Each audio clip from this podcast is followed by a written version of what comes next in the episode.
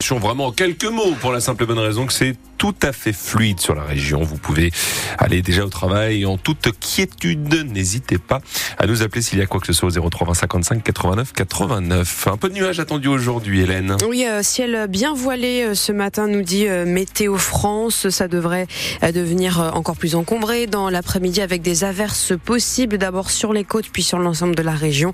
Les températures ce matin sont comprises entre 4 et 8 degrés. Il fera entre 9 et 11 cet après-midi. Oui, cette fois, c'est passé, mais non sans douleur. Le projet de loi immigration a finalement été euh, adopté hier soir au Parlement. Les sénateurs puis les députés ont donné leur feu vert au texte émanant de la commission mixte paritaire, texte largement remanié, durci par rapport à la version initiale du gouvernement, texte finalement soutenu par le Rassemblement national.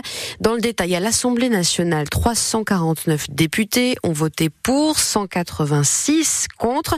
Et dans la foulée de cette adoption, le ministre de l'Intérieur, Gérald Darmanin a tenu à saluer une victoire. Je voudrais euh, évidemment, après euh, ces très nombreux mois de travail autour de la loi immigration qui a été voulue par le président de la République, me satisfaire euh, malgré les vicissitudes et les anicroches parlementaires, de cette adoption sans les voix du Rassemblement national. On a vu que la majorité était large, et même si on retire les voix du Rassemblement national, très large.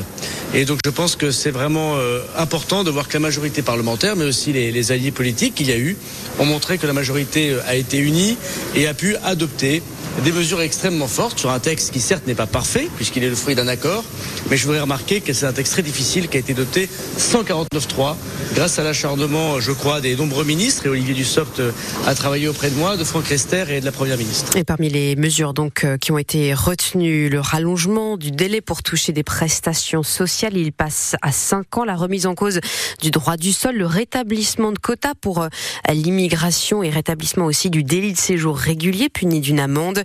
Alors dans les faits, euh, le texte est bel et bien passé, mais la majorité sort fracturée de cet épisode. Plusieurs ministres menacent de démissionner. C'est le cas du ministre du Logement, l'ancien maire de Dunkerque, Patrice Vergrit.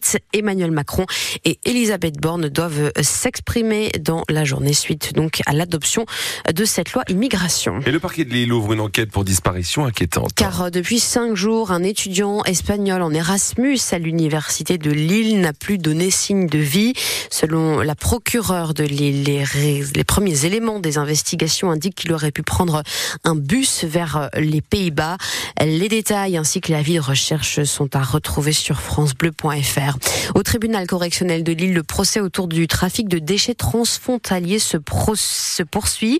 Et hier, la question des conséquences environnementales était au cœur des débats, car des tonnes de détritus qui avaient été frauduleusement importés de Belgique se trouvent encore sur le sol français. Un scandale écologique selon l'avocate de plusieurs associations de défense de l'environnement qui se sont portées partie civile. Neuf prévenus sont jugés dans cette affaire dont le préjudice s'élève à plus d'un million et demi d'euros.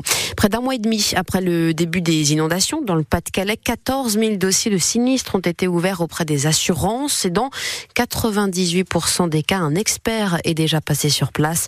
C'est le bilan qui a été dressé hier lors d'une réunion autour du préfet à Saint-Omer. Nous y reviendrons plus longuement dans le journal de 7 heures. Et la 17e et dernière journée de l'année, c'est ce soir en Ligue 1 de football. Les, tous les matchs pardon, ont lieu en même temps ce soir, 21h. Lille se rend à Strasbourg, Lens sera sur la pelouse de Nice et à chaque fois, les supporters du LOSC comme du RC Lens pourront se déplacer.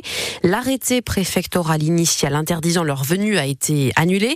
C'est la dixième fois en deux semaines que le Conseil d'État prend une telle décision, Sylvain Charlet. La mort d'un supporter nantais le 2 décembre dernier a poussé le gouvernement gouvernement français à se montrer plus ferme en incitant les préfets à interdire de nombreux déplacements de supporters adverses. Mais ces arrêtés sont contestés depuis par l'Association nationale des supporters qui, dans la plupart des cas, obtient gain de cause devant le Conseil d'État.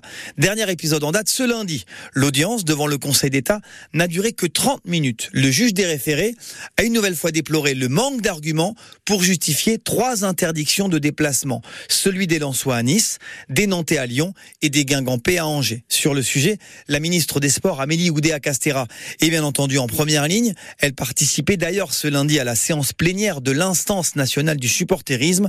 Pour elle, je la cite, la situation est suffisamment alarmante pour appeler à une évolution profonde de nos manières d'appréhender ces sujets. Je préfère en attendant, a-t-elle conclu, de la casse juridique à de la casse humaine. Strasbourg-Lille, Nice, lance de matchs à suivre sur France Bleu Nord à partir de 20h avec Sylvain Charles, Bastien Ducrot et Aurélien Gasser, coup d'envoi 21h pour le moment.